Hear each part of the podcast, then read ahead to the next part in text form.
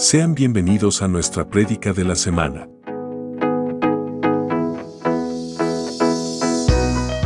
Somos Ministerio Apostólico Plantío del Señor desde San Luis, Missouri. Esperamos que esta palabra sea de bendición para tu vida.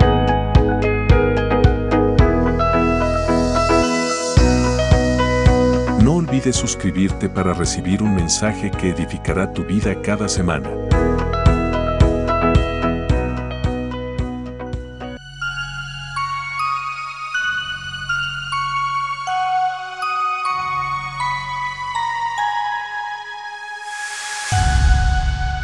Somos Maps, un lugar de milagros.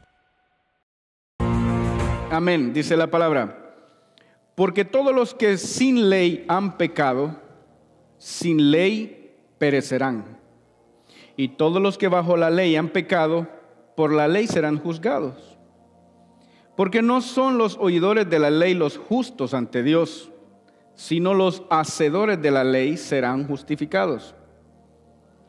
Porque cuando los gentiles que no tienen ley hacen por naturaleza lo que es de la ley, estos, aunque no tengan ley, son ley para sí mismos, mostrando la obra de la ley escrita en sus corazones, dando testimonio su conciencia y acusándoles o defendiéndoles sus razonamientos. En el día en que Dios juzgará por Jesucristo los secretos de los hombres, conforme a mi evangelio. Oremos al Señor. Padre, en el nombre de Jesús yo te doy gracias por esta tu palabra, hermosa palabra, muy rica en sabiduría, conocimiento y vida. En esta hora, Señor, yo te ruego que pases carbón encendido por mis labios e impidas por todos los medios que de mi boca salga palabra que ofenda a alguno de mis hermanos, sino que esta palabra sea para la perfecta edificación de tu pueblo, a fin de que todos y cada uno de los que estamos aquí presentes, como los que verán a través de las redes sociales, este mensaje puedan ser edificados, llenos de tu palabra y empoderados de la sabiduría que solamente tú provees por medio de tu Espíritu Santo y esta tu hermosa palabra. Señor, en el nombre de Jesús yo te digo, heme aquí, habla porque tu siervo oye. En Cristo Jesús, la iglesia bendecida dice, amén. Puede tomar su asiento y disfrute de él. Quiero compartirle un versículo bíblico para el resto de este año. Se encuentra en el Salmo 118, versículo 24, y dice, yo se lo digo este versículo muchas veces y usted lo escucha y a lo mejor tal vez piense, bueno, el pastor otra vez lo mismo, pero este es el día que ha hecho el Señor. Por lo tanto, nos gozaremos y nos alegraremos en Él. Yo sé que hay días que como que no son así muy, muy, como dijera, muy alegres, muy eufóricos, pero es un día y el Señor lo hizo.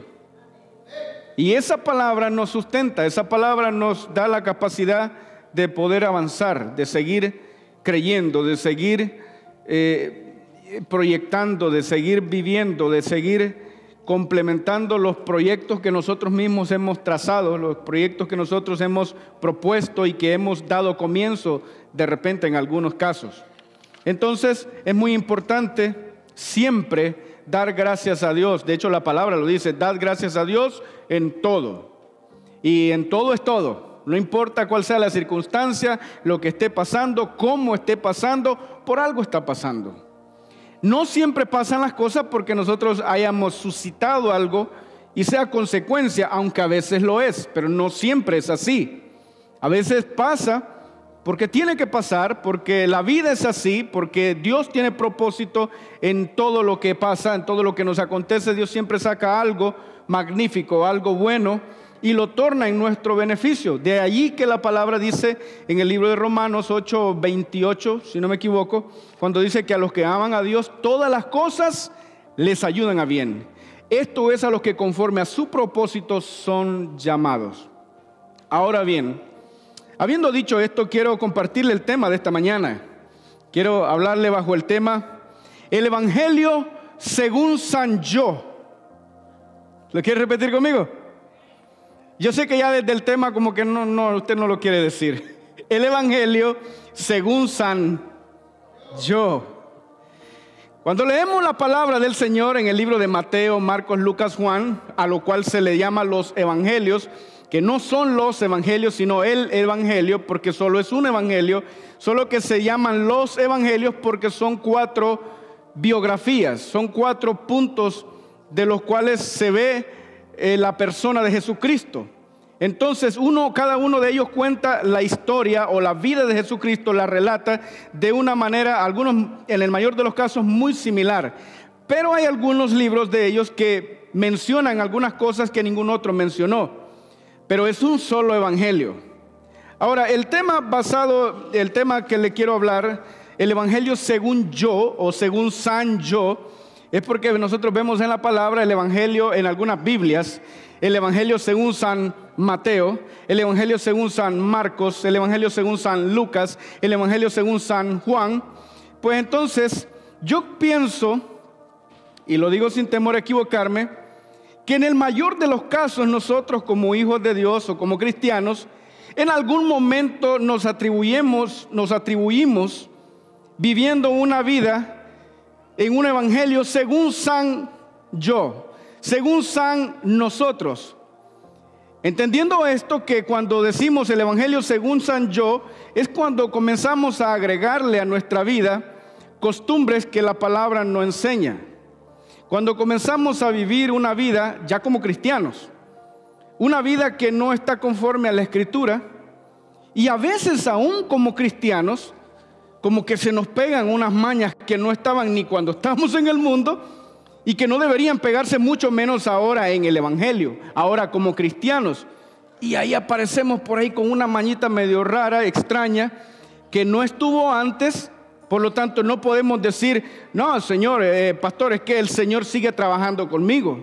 Eh, esto es un rasgo del pasado, del viejo hombre, de la vieja criatura. No es así, sino que son cosas nuevas que por cuanto nos descuidamos nuestra vida espiritual, entonces se van pegando, se van añadiendo y creemos que eso es normal y pensamos que eso es parte o puede ser parte de nuestra vida cristiana y tener éxito en el Evangelio y tener éxito en nuestra vida cristiana con esa clase de costumbres, con esa clase de vida, con ese estilo de vida que se nos va añadiendo, que se va adheriendo. Y cuando venimos a ver, resulta que tenemos un evangelio según San Yo, un evangelio creado por mí, un evangelio eh, estructurado por mi persona, porque así escuché que alguien lo dijo, pero alguien lo dijo según su propia sabiduría, según su propio conocimiento y no según la palabra del Señor. Aclaro esto porque a veces nosotros mismos los predicadores, me incluyo, cometemos errores. Créame que los cometemos. Pero para eso también nosotros le instamos a usted, le, casi que le exigimos, no lo hacemos, pero verdaderamente hasta como que le hostigamos, lea la palabra, estudie la palabra, ore la palabra, busque la palabra. ¿Por qué hacemos eso? Porque cuando usted conoce la palabra del Señor, usted no será engañado. Cuando usted y yo conocemos la escritura, si usted se da cuenta que yo dije algo que está fuera del margen bíblico, usted sabrá juzgar el mensaje.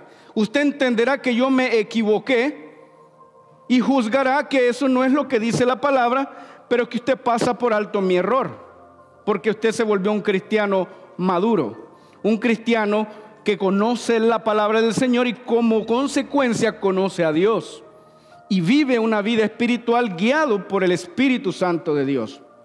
Muy importante esto, porque cuando vemos esto, el apóstol Pablo le está hablando a los romanos. Mire la palabra, la forma en la que él se refiere. Dice, porque todos los que sin ley han pecado sin ley también perecerán. Y todos los que bajo la ley han pecado, por la ley serán juzgados. Porque no son los oidores de la ley los justos ante Dios, sino los hacedores de la ley serán justificados. Ahora, muy, muy importante entender que en el contexto que Pablo, Pablo habla, Pablo le está hablando a los judíos, Pablo le está hablando a los israelitas que son los que recibieron la ley en el principio. Pero ahora están los, entonces luego aquí está el grupo de gentiles, los cuales no somos nosotros, que no teníamos ley, Ley de Dios, porque ley siempre hay. O sea, hay ley maligna y está la ley divina, la ley de Dios. Pero convengamos que nosotros no teníamos ley, ley de Dios. Esa ley de Dios la tenía el pueblo escogido del Señor, pero no los gentiles. Sin embargo, Pablo entonces hace la referencia y dice, señores, no es justo el que oye la ley. Justo es el que la practica. Así que nosotros no somos justos por venir a la iglesia. No somos justos por escuchar un mensaje. No somos justos por oír música cristiana. No somos justos por eso. Somos justos por vivir en la palabra que conocemos o que estamos conociendo. Eso es muy importante. Todos nosotros tenemos esa responsabilidad como, como individuos, por individual. Esto no se trata solamente de que el pastor traiga un mensaje eficaz, lo predique y lo hable bonito, lo predique entendible, todos lo entendimos, pero nadie lo practicó. Nadie lo puso por obra. Entonces esto es muy importante porque estamos dando comienzo a un nuevo año, 2023. ¿Cuántos se gozaron el 22? No tenga temor decirlo, yo me gocé. Hubieron momentos álgidos, momentos normales, como momentos muy buenos, memorables. El año 2022 tuvo mucho, de todo casi. Menos Cristo no vino, gloria a Dios. Bueno, yo creo que no, no, gloria a Dios. Porque si hubiese venido, mm, pues viene, nos vamos. Cuando dije gloria a Dios, lo dije pensando en los que todavía no se han arrepentido y, y bueno, se les extendió la oportunidad. Fue por eso que lo dije. No porque no quiera que Cristo venga. Claro que sí. Claro que sí quiero, deseo, anhelo eso, que Él venga. Pero eh, a veces parecemos ser más buenos que Dios, deseando que otros se salven, pero Dios, Dios sabe cuándo va a venir. Y, está pronto, muy pronto. Entonces, cuando vemos la escritura, Pablo está hablando y dice, porque no son los oidores de la ley los justos ante Dios, sino los hacedores de la ley serán justificados. Y entonces nos pone como ejemplo, dice, porque cuando los gentiles que no tienen ley hacen por naturaleza lo que es de la ley, estos, aunque no tengan ley, son ley para sí mismos. Ojo aquí porque esto es muy importante. Aquí Pablo está poniendo, por ejemplo, al pueblo israelita que recibió la ley desde el principio, dada de Dios por, por medio de Moisés, y nos pone a nosotros como ejemplo diciendo los gentiles. Pero ahora nosotros, como cristianos versus los inconversos, podríamos poner el ejemplo así, porque ahora nosotros tenemos la palabra de Dios, esta ley, este pacto, este contrato lo tenemos usted y yo y lo hemos recibido por voluntad propia. Porque aquí yo creo que a que yo sepa a nadie se le obligó a recibir a Cristo en su corazón. Todo lo hicimos por voluntad propia. Porque el Espíritu Santo tocó nuestro corazón, porque decidimos obedecer esa voz y aquí estamos. Pero hay mundanos, hay inconversos, hay no cristianos que parece que fueran más cristianos que nosotros uy, ahí se va poniendo medio cardíaco la cosa. Y eso es lo que Pablo está diciendo ahí. Porque cuando estos gentiles que no tienen ley, de parte de su corazón, de lo que les insta el, el corazón, practican una ley que está en sus miembros. Y esa ley hace ver que es mucho mejor que la de ustedes que tienen ley, dice Pablo. Entonces ahí se nos complica la cosa. Ahora a nosotros como cristianos, porque créanme que he escuchado mucho de gente haciendo comparación entre el cristiano y el incrédulo, el cristiano y el ateo, el cristiano y el otro y esto y aquello. Y a veces parece como que, bueno, ¿qué estamos haciendo? Porque si hay una cosa difícil, no sé si a usted le ha pasado, pero a mí me pasa, o me ha pasado, que cuando alguien habla mal de mis hermanos, yo trato de defender a mis hermanos, busco la forma como defender, pero hay veces que mejor me quedo callado para, no, para, para defenderlos. La única forma en que puedo defender a un hermano mío es callándome. porque no tengo nada en favor de mi hermano. Y eso es duro. Porque todo lo que se presenta con evidencia acusa a mi hermano y lo condena. Entonces, ¿cómo lo defiendo? ¿Cómo digo yo no? Pero es que yo soy su pastor y él, y, él va por buen camino, él dejó de tomar, dejó de fumar y todo eso. Entonces me dicen, sí, pero no sabes a cuántas mujeres le, está enviando mensajes privados. Entonces, ¿qué hago? Porque yo veo lo, que puedo, lo que está a mi alcance, es lo que yo veo como, como su pastor o uno de sus pastores, pero no veo lo privado de ninguno de ustedes ni tampoco quiero. Pero el mundo lo sabe. Entonces cuando resulta que el mundo emplea mayor respeto que nosotros mismos, está en balance esta palabra. Y no es que la palabra vaya a fallar nunca, jamás, no falla. El punto es que la irrespetamos por nuestra conducta, ejecutando un evangelio según San yo. Y no que haya otro evangelio. La misma palabra dice, no que haya otro evangelio, señores, hay uno solo. Entonces, este año 2023, yo creo que todos tenemos proyectos. Yo tengo proyectos que sé, de que sé, que si no hago ciertos cambios, no voy a alcanzarlos. Tendré que resolucionar al próximo año 2024 si llego por allá, si alcanzo a llegar. Y así sucesivamente. Algunos pudieron haber tenido mucha decepción este año 2023 porque no lograron hacer lo que querían, pero iban directo, iban directo y sin embargo resulta que no pasó nada. ¿Por qué no pasó nada? ¿Habremos hecho ese examen desde enero primero hasta ahorita, enero 8?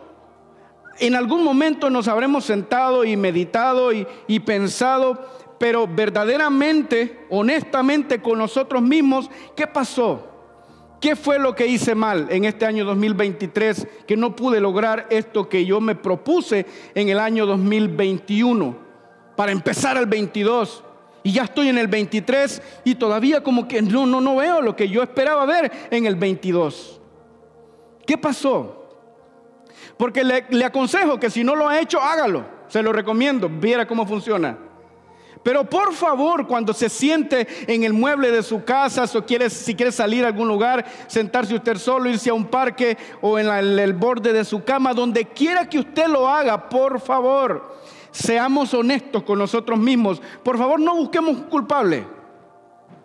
Porque cuando buscamos un culpable, uno solo, se acabó ya no hay forma de resolucionar nosotros porque entonces este tuvo la culpa, ella tuvo la culpa, ellos tuvieron la culpa. Y entonces no podemos ver el error nuestro. Y ese es un problema grave, gravísimo.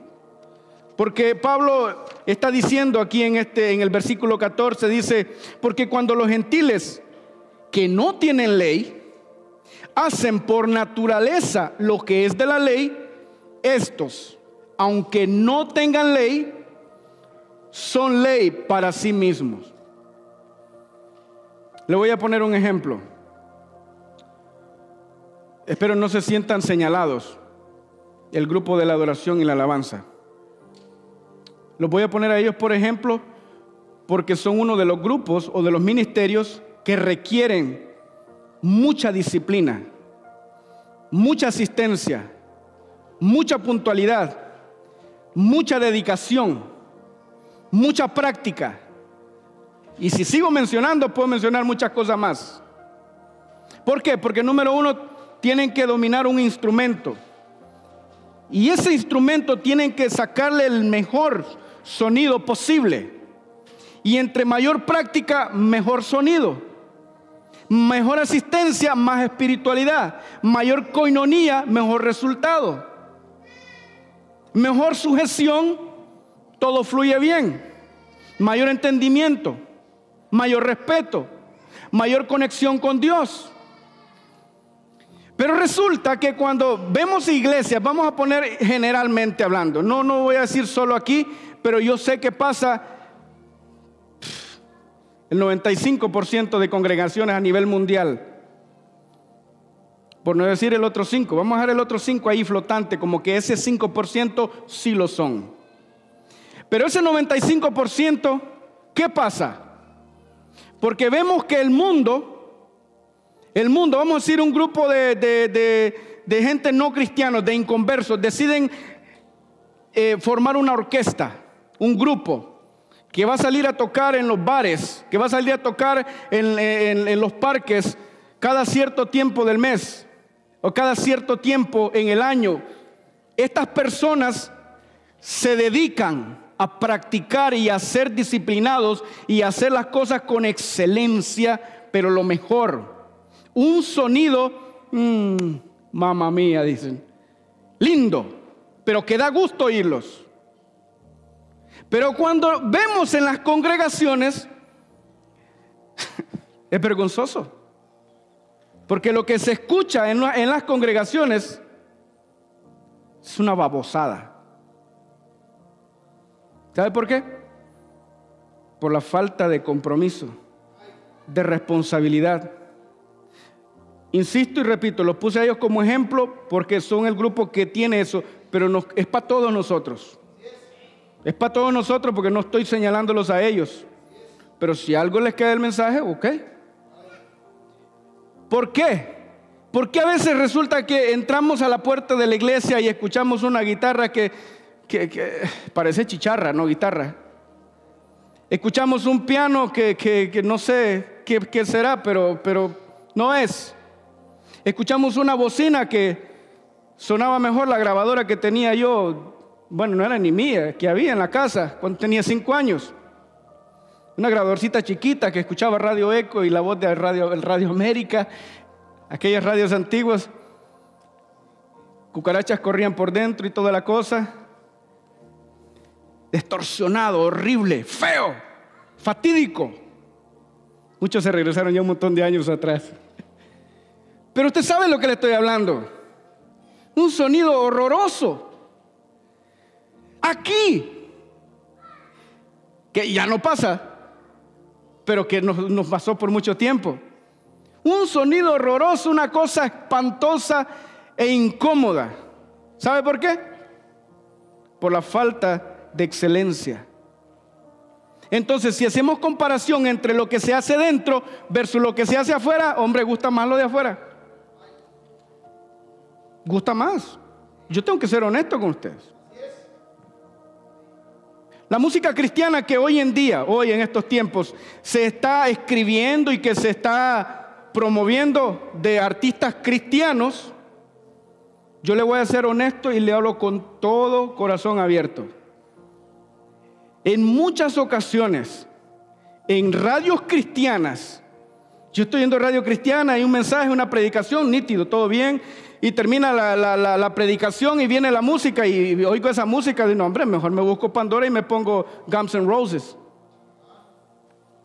Porque lo que salió en dicha radio cristiana es una porquería de música, que se supone que es para Dios. Pero entonces nosotros la compramos y nos volvemos consumistas sin conocer la palabra. Porque yo no tengo nada en contra. Ellos la que la, la escriben, ellos la venden, hay al que la compre, es negocio. Dele. De eso viven, perfecto. Es un negocio, es muy respetable. Mi punto es yo, que digo que soy hijo de Dios, que tengo la palabra de Dios en mis manos, que se supone que debo ver las cosas con excelencia, lo mejor, y que se debe de distinguir entre yo y algo que no es para Dios, apruebo lo que no es de Dios porque gusta más, porque aquello se empleó mejor, porque hubo mayor esfuerzo, porque sonó bonito, porque se vendió bonito. Y entonces nosotros como hijos de Dios, uh, tenemos un evangelio según son, según nosotros, según nosotros. Y eso es complicado, iglesia, porque Cristo está a la puerta. Cristo viene ya. Y si nos encuentra haciendo un evangelio según nosotros, créame que No, no, no hay forma de irse.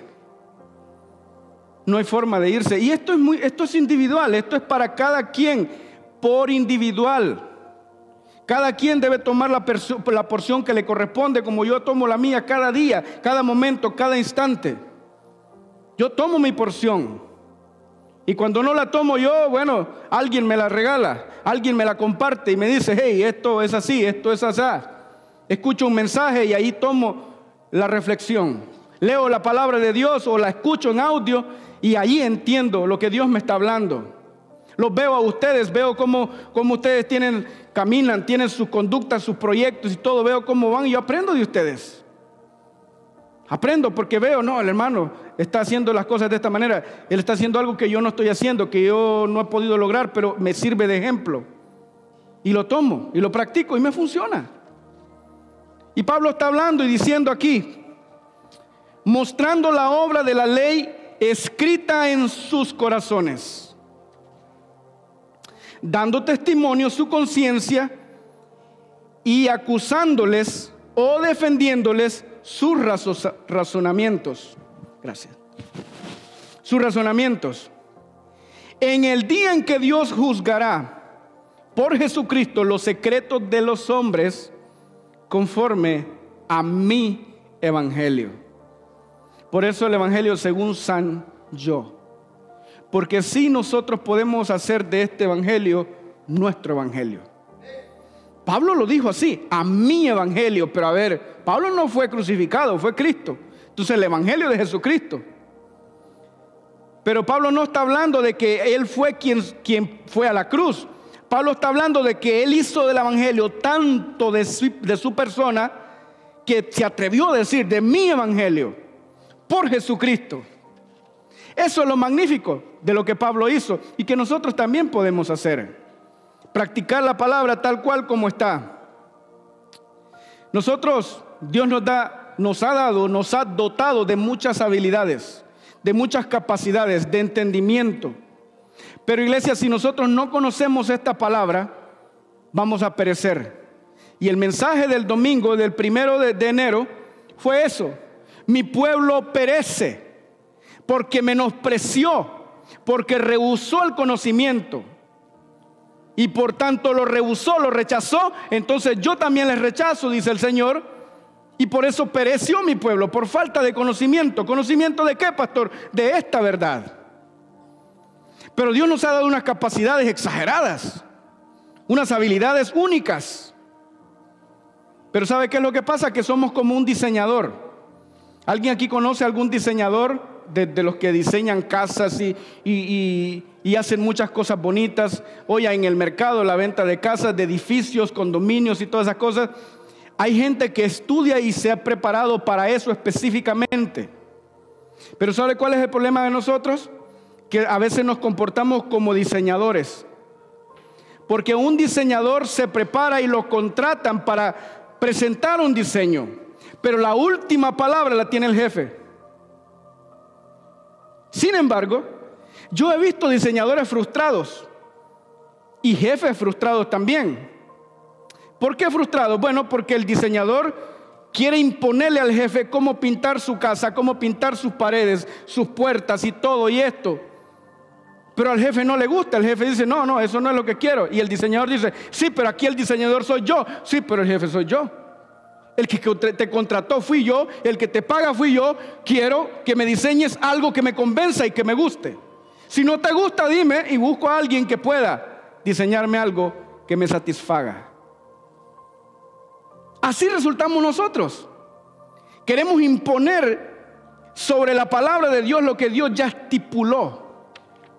Y crear nuestro propio evangelio. Y Dios dice, hijo, ¿y cuándo yo te dije que hicieras eso? ¿Y cómo te dije yo que lo hicieras? Ya está escrito en la palabra. No, no, pastor, yo, yo hago las cosas como yo quiera. Ah, bueno, pues entonces le van a resultar como usted quiere, no como Dios dijo. Porque yo creo firmemente que este es un año de recompensa, que esto es un año de cumplimiento. Pero la recompensa y el cumplimiento no llegan sin algunos requisitos que Dios ya estableció. Entonces, al no ver ese cumplimiento, se, se complica la recompensa. Porque no hemos entendido lo que Dios quiere que hagamos. Mire, le voy a poner un ejemplo práctico y nuevamente mi intención no es ofender a nadie. Pero creo que todos sabemos que estamos en ayuno de 21 días. Entonces, resulta siempre, siempre pasa, y esta vez yo, para mí un error nuestro como líderes. Porque, ok, un ayuno, se le llama el ayuno de Daniel, 21 días, esto es lo que se hace, esto es lo que... Pastor, yo, yo lo voy a hacer siete días. Y, y ¿puedo? Está bien, hágalo. Pero no diga que fue el ayuno de Daniel. No diga que se unió a la, congregación porque usted hizo lo que usted quiso. No encuentro un solo ejemplo en la, Biblia. O sea, no, me condene a mí, puede apedrearme si quiere, pero si estoy, si estoy fuera de esa palabra, usted me apedrea, se lo autorizo. Pero no encuentro un solo ejemplo bíblico donde me autorice a hacer lo que yo quiero cuando el pueblo se puso de acuerdo cuando se convocó una asamblea o un propósito de ayuno. Ejemplos, libro de Esther. Esther estaba, eh, la cosa estaba dura, todo el pueblo iba a ser condenado, iba de muerte. Ya estaba al límite, era el día, estaba fijado un día, un día y una hora. Y Esther dijo, ve y dile al pueblo que ayunen conmigo. Tres días, no comerán, no beberán. Punto. Y yo lo haré aquí junto a mis doncellas. No encuentro en la Biblia ni un solo ejemplo, ni la raíz de enseñanza detrás de la palabra, aquello de interpretación. No encuentro una sola que me diga, pero las mujeres embarazadas no ayunaron y los niños de siete años abajo tampoco. No, no dice. No lo dice, no lo dice. Búsquelo. No lo dice. E hicieron como ellos quisieron y la gloria de Dios se manifestó. No dice. Dice que todos, absolutamente todos lo hicieron. Hay uno de, ¿qué? ¿Nínive? Dice que hasta los perros, los gatos, los caballos, las vacas entraron en ayuno. eso está escrito ahí. No encuentro tampoco decir, no, pero es que eh, mi, mi situación de salud y esto y lo otro. No dice allí, no lo enseña. Y ojo aquí, insisto nuevamente, esto es para que veamos nosotros el Evangelio según San Yo. Nosotros, yo sé, diría que puede que, sea que cometemos el error como líderes al decirle, no, pues está bien, hágalo hasta acá, pero ¿sabe qué? Lo hacemos con la intención, con el deseo de que, bueno, está bien, hágalo siete días para que se ejercite y, y luego lo haga de 21, pero a ver, cada año lo mismo, entonces nunca aprendimos. Entonces nos va a resultar como la historia que cuenta un predicador muy famoso, que hubo un monje o un pastor que predicaba, un viejo pastor ya, cuando digo viejo ya que estaba avanzado en años, predicaba la palabra y un día predicó, un domingo predicó su mensaje como normalmente lo hacía. Luego el próximo domingo volvió y repitió el mismo sermón. El próximo domingo hizo lo mismo y entonces los líderes como que empezaron a verlo ya como que el viejo como que se le está olvidando las cosas, está repitiendo el mensaje, Selvin. Y entonces y luego después otra vez el mismo mensaje. Entonces resulta que eh, uno de los líderes se le acercó, pastor, y, con, la política, y, le dijo, se dio cuenta que lleva cuatro domingos predicando el mismo mensaje. Le dijo, debería darle paso a alguien, ¿no? Más fresco, con mayor eh, eh, fuerza y, y todo. Y el pastor le dijo, sí, Sí me di cuenta que llevo cuatro domingos predicando el mismo mensaje y lo voy a seguir predicando hasta tanto ustedes aprendan y lo practiquen. Uy, qué duro. Eso dijo el pastor. Porque el pastor veía que predicaba mensaje tras mensaje tras mensaje, pero no se practicaba nada. Entonces dijo, voy a repetir el mismo mensaje hasta que se practique. Y una vez que se practique va a haber bendición y seguimos al próximo. Ese es el Evangelio. Ese es el Evangelio. Entonces, las cosas se pone dura, iglesia. ¿Sabe?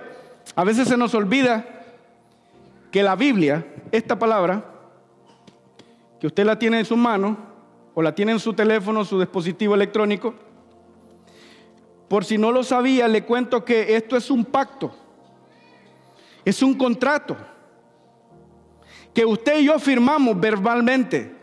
¿Cuántos saben que hay contratos que se pueden firmar verbalmente? Yo no conocía ese término hasta hace unos años, que me, lo hicieron saber la aseguranza y la compañía de, de cable. Llama por teléfono uno porque el bill cayó muy alto, al menos yo llamo porque no me gusta, ya lo cancelé también porque estaba pagando por lo mismo. Entonces, ahí le suben, cada año le suben una resolución, y le suben y le suben. Nunca baja, siempre sube. Entonces, llamé y, el cambio de contrato, me dice, usted está firmando un contrato verbal. Digo, ¿verbal? ¿De dónde? Y dije, uh, esto es nuevo, dije yo. Me dijo, sí, porque su, su voz está quedando grabada y usted está firmando un contrato verbal. Dije, bueno, pues ni modo, ¿verdad? Sí tocó. Según yo, esto era nuevo. Y me encuentro que aquí dice que no es nuevo. Es más viejo de lo que yo mismo me imaginaba. Entonces, ese es el problema. Que decimos, acepto a Cristo, lo recibo en mi corazón, soy nueva criatura y vámonos con todo. Vivimos una vida mundana en Cristo. Porque no conocimos el contrato que, que firmamos. Y al no conocer ese contrato, estamos violando la ley. Y un contrato firmado, señores, no se puede violar. Un contrato firmado es no negociable. Por eso la palabra dice en Juan 3, 18 y 19, por ahí dice que aquel que no ha creído en el Señor ya ha sido condenado, porque ya hay un contrato estipulado. No cree, ya estuvo, se condenó solo. Creyó, perfecto, es salvo, pero entra en una nueva conducta, en un nuevo estilo de vida. Y tiene que leer el contrato para que pueda crecer, para que pueda avanzar. Ah, porque a todos nos gustan las promesas. Oh, recibe la promesa del Señor, aleluya. Sí, pero la promesa trae una demanda. Está escrito. Está en el contrato. Está allí, iglesia. Y este año 2023, si no nos familiarizamos tan claro con ese contrato, se nos van a poner feas las cosas. Si Cristo viene y nosotros no conocemos ese contrato y hemos vivido una vida contraria a la que está escrita, miren, no nos vistamos porque no vamos. Eso es lo que está pasando. Eso es lo duro del Evangelio según San Yo. No, pastor, yo, yo veo el mensaje acá por la red, por el, por el teléfono y este, porque a mí no me gusta congregarme y mezclarme con esa gente hipócrita. Querido, estás viviendo un evangelio según San Tú. Porque la Biblia dice, no dejando de congregaros como algunos tienen por costumbre. Entonces ponemos prioridades por encima cuando la palabra dice que la palabra de Dios es prioridad. Que servir a Dios es prioridad. Esto es tan serio, iglesia, como yo digo, no hay una cosa más seria que esto. Es decir, no hay algo para comparar con la seriedad que es el Evangelio de Jesucristo con la seriedad que es ser cristiano. Ser cristiano es súper serio, es verdaderamente estricto, pero muy beneficioso. Primera de Juan 4, 1 al 6 dice, amados, no creáis a todo espíritu, sino probad los espíritus si son de Dios, porque muchos falsos profetas han salido por el mundo. En esto conocer del Espíritu de Dios. Todo espíritu que confiesa que Jesucristo ha venido en carne es de Dios. Todo, y todo espíritu que no confiesa que Jesucristo ha venido en carne no es de Dios. Mire qué práctico. Pero hay mucha gente que no sabe qué es eso. Líderes. No saben muchos qué es eso. ¿Cómo probar un espíritu, pastor? Hoy hablo en lengua, pastor. No, hombre, por favor, el diablo habla en lenguas también. Esa no es una señal definitiva, esta es la única señal. Que reconozca que Cristo vino en carne, no en espíritu. Entonces, mire, hijitos, vosotros sois de Dios y los habéis vencido, porque mayor es el que está en el mundo que el que está en vosotros. Nos gusta ese versículo. Mayor es el que está en el mundo que el que está en vosotros. Diga amén. Amén. Sí. Qué emoción. Sí, pero ¿y lo demás qué? Si nos quedamos sin galío. ¡Ah, me pastor! Sí, ¿aquí qué dice? ¿Qué vivimos aquí? Porque allá afuera es un campo de batalla. Allá en casa. Anhela la llenura del Espíritu Santo, aleluya, aleluya. Cierra los ojos. No, papá, lea la palabra y se va a llenar del Espíritu. El Espíritu es la palabra de Dios. Efesios 6, 10 al 14, todo ahí, en, eh, de, Efesios del, del capítulo 6 al versículo 10 en adelante encontrará qué es el Espíritu, quién es el Espíritu, la palabra de Dios. Es la espada del Espíritu que es la palabra de Dios. Sigue diciendo. Ellos son del mundo. Por eso hablan del mundo. Y el mundo los oye. Nosotros somos de Dios. El que conoce a Dios, a Dios nos oye. El que no es de Dios no nos oye. En esto conocemos el espíritu de verdad y el espíritu de error. Esto es importante, nos está diciendo bien claro.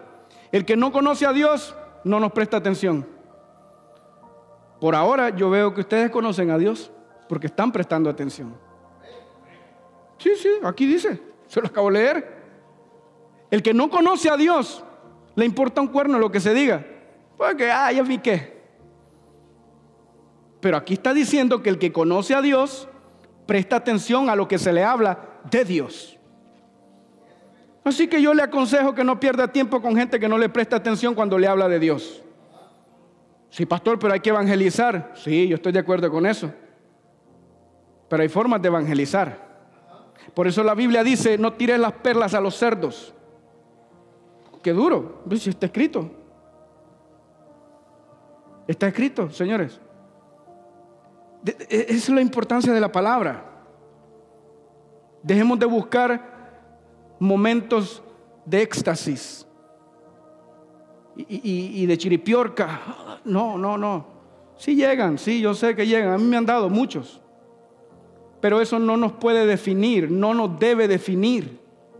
Es el estilo de vida, es la palabra de Dios.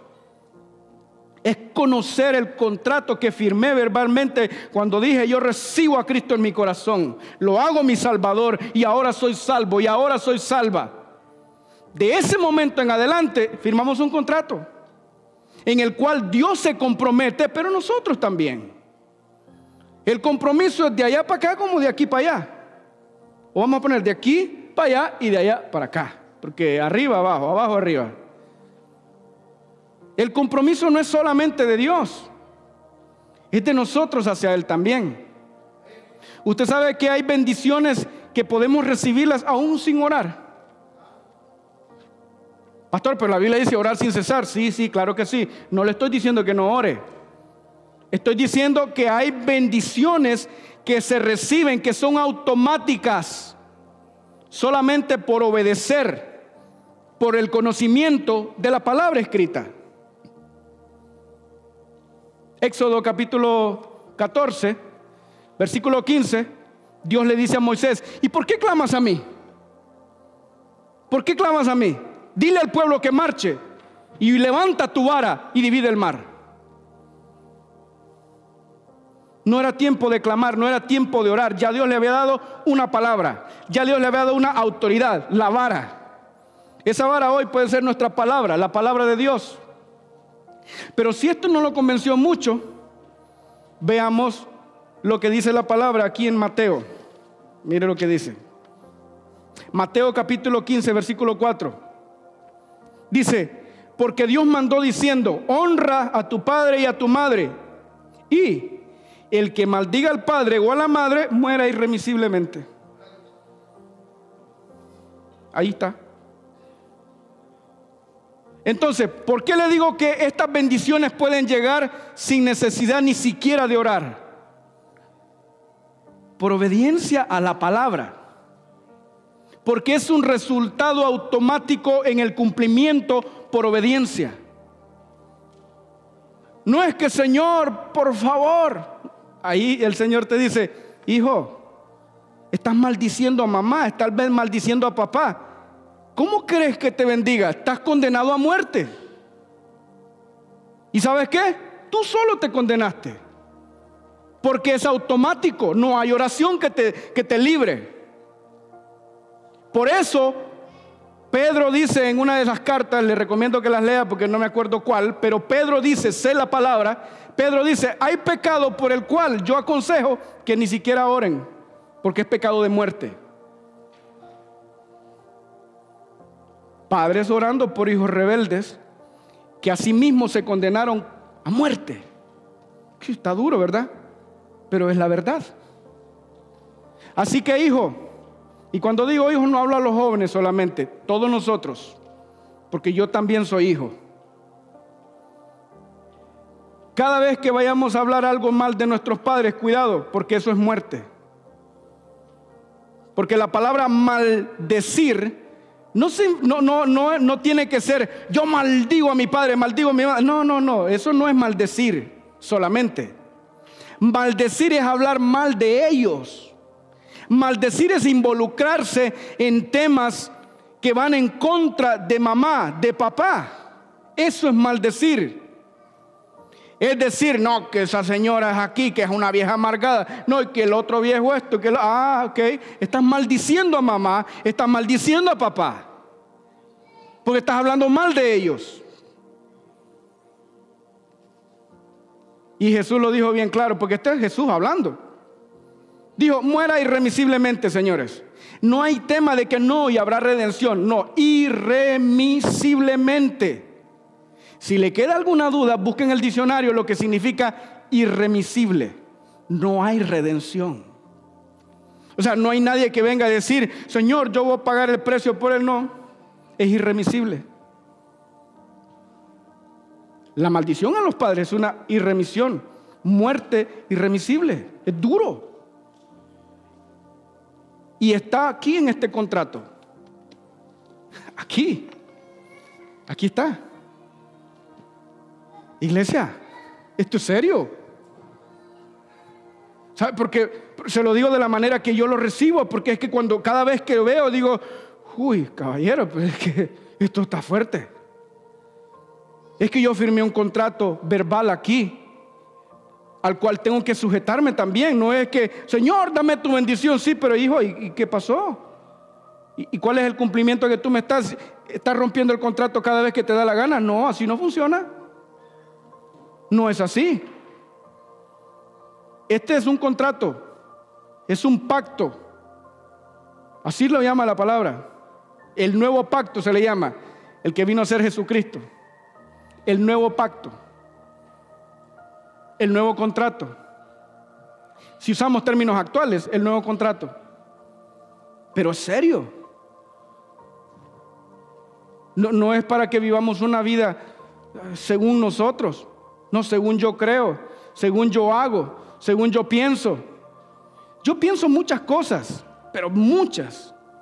Y me avergüenzo de mí mismo. ¿Sabe por qué me avergüenzo de mí mismo? Porque conozco esta palabra. Es la única forma en que yo me puedo avergonzar yo mismo porque conozco esta palabra. Porque cuando yo pienso, cuando, yo no sé si a usted le pasa, yo dudo que no le pase, pero a mí me pasan pensamientos podridos, malos, asquerosos, pensamientos. ¿Sabe cuál es la única forma en que yo puedo venir aquí, pararme y predicarle esta bendita palabra? Porque conozco esta palabra y esos pensamientos los llevo cautivos a la obediencia a Cristo. Es la única forma de que, de que me puedo parar aquí para predicar dicha palabra porque pensamientos nos llegan a todos. Suicidas, de fornicación, de lascivia, demoníacos, de todo. Ah, bueno, yo no sé si a usted, pero a mí sí. Y Pablo dijo, de hoy en adelante me voy a gloriar en mis debilidades. No me voy a gloriar en, mi fortaleza, pero, oh, mirarlo, el hombre impoluto de Dios, no. Es por la debilidad. Es por reconocer lo poca cosa que somos en la carne. Dije en la carne porque en el espíritu somos poderosos. En el espíritu somos grandes. Pero solo en el espíritu por medio de esta palabra. Por eso el Señor Jesús dijo, de cierto les digo que entre los nacidos de mujer no hay uno solo mayor que, que Juan el Bautista. Este tipo fue grande. Pero ¿quién creen? El más pequeñito en el reino, mayor que él es. Cristo lo dijo. Ahora, ¿por qué lo dijo así? Para que nosotros reconozcamos nuestras debilidades y no nos creamos más que otro. Porque entonces podemos avanzar, entonces podemos vivir una vida cristiana eficaz, no según nuestras creencias, no según nosotros creamos o pensemos. Cuando digo creencias no, no estoy hablando de la palabra, Estoy hablando de creencias, costumbres. No, pastor, es que en mi familia lo hicieron así toda la vida. Bueno, si está de acuerdo a la palabra, magnífico. Si no lo hicieron así y no añade bendición, pues está malo. Y ahí es donde las cosas se complican porque a veces tenemos muchas costumbres, tenemos un estilo de vida, venimos del mundo y queremos traer el mundo a la, iglesia, a nuestra casa. Y no funciona así. Firmamos un contrato el cual, del cual depende nuestra vida espiritual. De allí depende nuestra vida. Y somos muy buenos escudándolo nosotros mismos. Yo sé que la excusa es más diabólica que el mismo demonio. Porque Dios me puede librar de un demonio, puede, puede, puede limpiarme de un demonio, puede hacerme libre, puede sanarme, pero la excusa la genero yo. Y esa es una de las más duras que existe. Y a todos nos llegan, a todos, todititos nos llegan. Yo no me excluyo de eso porque también me lleno de excusas todos los días. Lo que pasa es que todos los días me confronto yo mismo por la palabra y entiendo que son excusas y las reconozco. Y las que no reconozco, cometo error. No reconozco una excusa y ahí tropecé. Ahí cometí error. Pero cuando yo reconozco una excusa y la pongo delante del Señor y obedezco, mire qué bien me va. Magnífico pero es personal. Porque el Evangelio según San Yo es muy bueno viendo el error ajeno. El Evangelio según San Yo es bonito, es poderoso señalando el pecado ajeno. ¿Para qué quiero, señalar pecado ajeno si me bastan los míos? Me bastan y me sobran. Suficiente con los míos. Pero el Evangelio según San Yo es bueno señalando, señalando, señalando, señalando, señalando.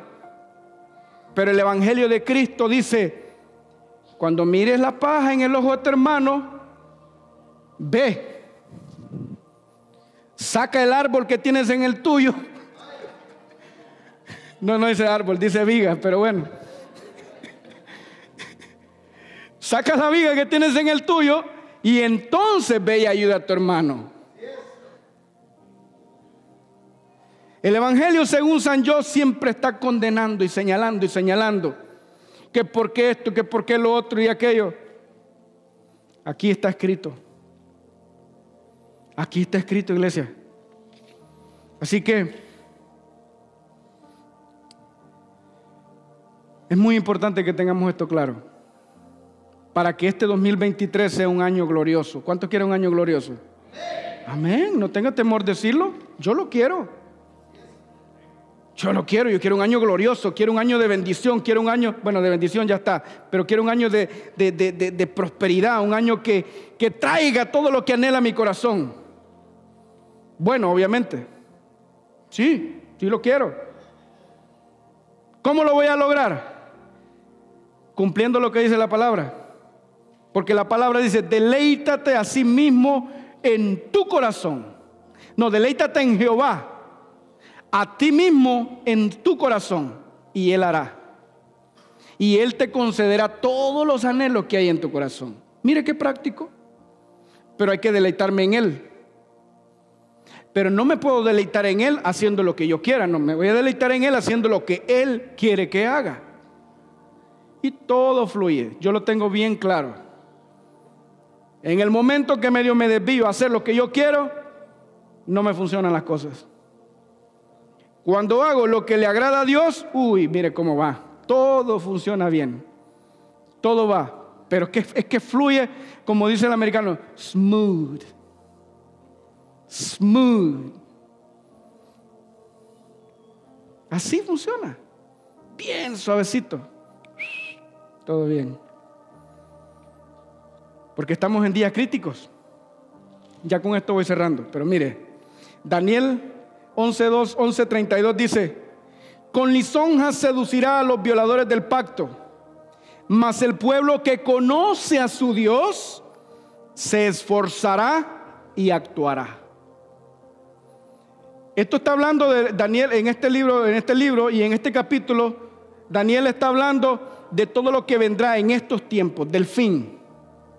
Está hablando de lo que se levantarán, de los reinados y de toda la corrupción. Dice que llegarán con lisonjas, con amabilidades, con palabras elevadas, palabras de inflación, a los que violaron el pacto. ¿Quiénes son los que violaron el pacto? Los que viven según el Evangelio, según San Yo. Dice, a los que violaron el pacto, pero el pueblo que conoce a su Dios se esforzará y actuará. Hay un pueblo que conoce a su Dios y yo espero que seamos nosotros o estar nosotros entre ese pueblo. Porque hay mucho pueblo alrededor del mundo que conoce a su Dios, pero nosotros debemos permanecer ahí. Daniel 12:4 dice, pero tú Daniel, cierra las palabras y sella el libro hasta el tiempo del fin. Muchos correrán de aquí para allá y la ciencia se aumentará. Pues yo creo que eso no es noticia, ¿verdad? Pero le cuento que ya estaba aquí en la Biblia. Muchos correrán de aquí para allá y corro para acá y corro de ahí para acá. Pastor, hoy no voy a llegar porque tengo una cita. Mañana no vengo porque tengo un compromiso. Mañana no vengo porque lo otro y aquello y lo otro. Y corren de aquí para allá, de allá para acá, de aquí para allá. Hay un congreso apostólico por allá, otra cumbre por allá, un concierto por allá y bla, bla, bla, bla. Palabra y palabra y palabra. Papito, ¿y la palabra qué? He visto gente viajando 10, 12 horas, 5 horas para ir a ver un concierto cristiano. Para ir a la cumbre apostólica. Gracias, hermano. Gloria a Dios. Para eso. No, no menosprecio nada de eso. No, no menosprecio. El punto es que cuando se tiene una palabra certera cada día, cada momento y la menosprecio para ir a buscar otra a otro lado, eso habla bien mal de mí. O sea, de mi persona. No sé lo que quiero. Es una persona sin identidad que no sabe quién es, que depende de lo que le digan. No, yo, lo único que necesito yo que me digan es lo que está aquí. Y vaya que me lo han dicho. La mejor profecía que usted puede recibir está aquí. Aquí. Esta es la más segura, aquí dice. Es la más segura. Pastor, ¿hay profetas? Sí, claro, yo creo en los profetas. No estoy diciendo que no los hayan, porque aquí también dice que los hay todavía. Sí los hay. Pero es aquí donde está la evidencia. Aquí en esta palabra. Para que no nos engañen. El COVID vino a hacer una obra magnífica. Magnífica. Si yo, le, cuento todo lo que vino a hacer aquí en esta casa, se, se sorprendería, pero no tenemos tiempo para eso. No tengo tiempo yo, no me alcanza para explicarle todo lo que pasó en esta casa con el COVID. Pero lo que pasó alrededor del mundo también es glorioso. El COVID-19 eso hizo muchas cosas buenas, muchas. Claro, pero vimos solo lo malo, y lo malo, y lo malo, y lo malo. Pero hubo muchas cosas buenas. Una de ellas, se acabaron las cumbres apostólicas. Se acabaron los conciertos. Se acabaron las cruzadas de milagros. Se acabaron. Donde se llenaba y eran masas, no de inconversos, de cristianos. Y yo no veo en la Biblia que hubieran masas de cristianos. Yo veo en la Biblia masas de inconversos convirtiéndose al Evangelio. Libro de los Hechos lo estamos, viendo cada jueves aquí. ¿Cuántos fueron los que se convirtieron en la primera predicación de Pablo, de, perdón, de Pedro? ¿Tres mil? ¿Y los otros? ¿Cinco mil? Están registrados aquí. No eran cristianos. ¿Cuántos cristianos habían? 120. ¿Cuántos se convirtieron? Cinco mil. Ahora es al revés. ¿Cuántos cristianos habían en la cruzada apostólica? Diez mil. ¿Cuántos se convirtieron? Cinco. ¿Verdad o no es verdad? Eso es lo que está pasando. Porque esto no es para que nos amancillemos dando palabra bonita y todo esto y no crezcamos. Esta es la Biblia, iglesia. Esta es la palabra de Dios. Esta es salvación. Y este año 2023 yo creo firme, al menos yo voy a hacer mi parte. Le he pedido a Dios que me ayude a ser ordenado con mi tiempo. Porque aunque no parezca, soy bien desordenado con mi tiempo. Muy desordenado. Y yo sé que para otros, para algunas personas puede que se vea que soy ordenado en algo, pero vea, que necesito mucho. Necesito ser ordenado en el tiempo. Y en muchas cosas más. Y lo necesito este año 2023. Y solamente lo voy a alcanzar aquí, en esta palabra. Solo en, este, en esta palabra. Y cuando comience a ver que el Evangelio según San Yo se quiere empoderar, no, ahí mismo lo truezo. Por la palabra. Por la palabra. Y claro, si Dios usa a alguno de ustedes para hablarme, gloria a Dios, porque vaya que los ha usado. Muchas veces he estado ahí sentado en esa banca enfrente y ahí pasan los hermanos pastores, así dice el Señor, pa, pa, pa, ya estuvo. No caigo al suelo, no hablo en lenguas, ellos tampoco, pero solo van y me dicen lo que tienen que decirme y se van. Y yo sé que fue Dios que habló. Así. La cantidad de profecías más poderosas que me han dado a mí ha sido aquí y han sido ustedes, miembros de aquí. No han sido los apóstoles, los profetas, evangelistas que han venido aquí, no. No han sido ellos, han sido ustedes. ¿Cómo sé que ha sido de Dios? Pues se ha cumplido por la palabra. ¿Cómo sé que Dios habló? Porque también conozco la palabra. Y sé que cuando hablan, Dios los usa. Entonces es muy importante que lo tengamos. Vivir un evangelio eficaz. Así que le, pido que nos pongamos en pie, vamos a orar. No sé si me pasé o ya. Uy, estamos a punto ahí. Gloria a Dios. Era de Dios. Padre, yo te doy gracias por tu pueblo. Te pido que los bendiga, Señor. Aunque ya están benditos, porque están en tu casa, porque han decidido buscar tu rostro, seguirte a ti, Señor. Te suplico, Padre, que esta palabra que hoy nos has enseñado, que nos has traído al corazón, la podamos aplicar en todas nuestras vidas, así en el negocio, en el hogar, en el ministerio, donde quiera que vayamos en el trabajo, en todo lugar que pise la planta de nuestro pie, se ejecute esta palabra como tú lo dijiste, Señor. Tú has dicho que todo lugar que pise la planta de nuestro pie será nuestro territorio. Por lo tanto, en el nombre de Jesús, esta palabra se cumplirá a medida que vivamos en ella, a medida que corramos en esta palabra, Señor, y que la ejecutemos en todas nuestras áreas, en todos nuestros caminos. Te ruego, Señor, que desde el más grande hasta el más pequeño podamos concientizar en esta palabra, por cuanto tu Espíritu Santo nos habla nos guía y nos direcciona cada día, a cada momento, a cada instante. Yo te doy gracias, Señor, por tu pueblo, porque prestan atención. Y tú has dicho en tu palabra que todo aquel que oye y presta atención a tu palabra es tuyo. Por eso te doy gracias, Señor, porque somos tu pueblo, porque queremos honrarte, queremos glorificarte, y tú estás al cuidado nuestro. Gracias, Padre, te doy en el nombre poderoso de Jesús. Y la iglesia bendecida dice, amén, gloria a Dios. Denle un fortísimo aplauso al Señor y así nos despedimos de este lugar. Gracias por escuchar nuestro mensaje, esperamos nos acompañes en nuestras próximas prédicas. Dios te bendiga grandemente. Somos MAPS, un lugar de milagros.